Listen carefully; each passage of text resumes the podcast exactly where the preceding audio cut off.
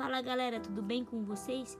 Estamos dando início a mais um Verdade Nua e Crua e hoje nós vamos falar sobre relacionamento com Deus. Gostaria de ler um versículo com vocês, livro de Salmos, número 42. Como a costa anseia pelas correntes de água, assim minha alma anseia por ti, ó Deus. Tenho sede de Deus, Deus vivo. Quando poderei estar na presença dele? Desde o princípio da criação, Deus ele deseja se relacionar conosco. Todos os dias na operação do dia, Deus ele vinha conversar com Adão. Deus ele deseja todos os dias ter um encontro conosco. Será que você tem desejado ter um encontro com Deus? Como está o seu relacionamento com Deus?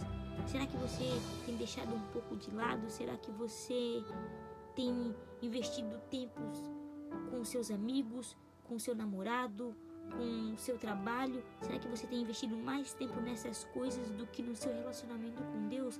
Entenda uma coisa: quando o seu relacionamento com Deus for prioridade na sua vida, as coisas vão começar a fluir de um jeito que você não vai conseguir explicar. Mas isso é devido ao teu relacionamento com Deus. Quando mantemos o nosso relacionamento com Deus como prioridade, as coisas acontecem. As coisas começam a fluir e que a partir de hoje a sua alma possa ansiar estar na presença dele, que a sua alma venha desejar mais da presença dele, de estar com ele. Busque melhorar o seu relacionamento com ele, invista tempo em oração, na leitura bíblica, em jejum.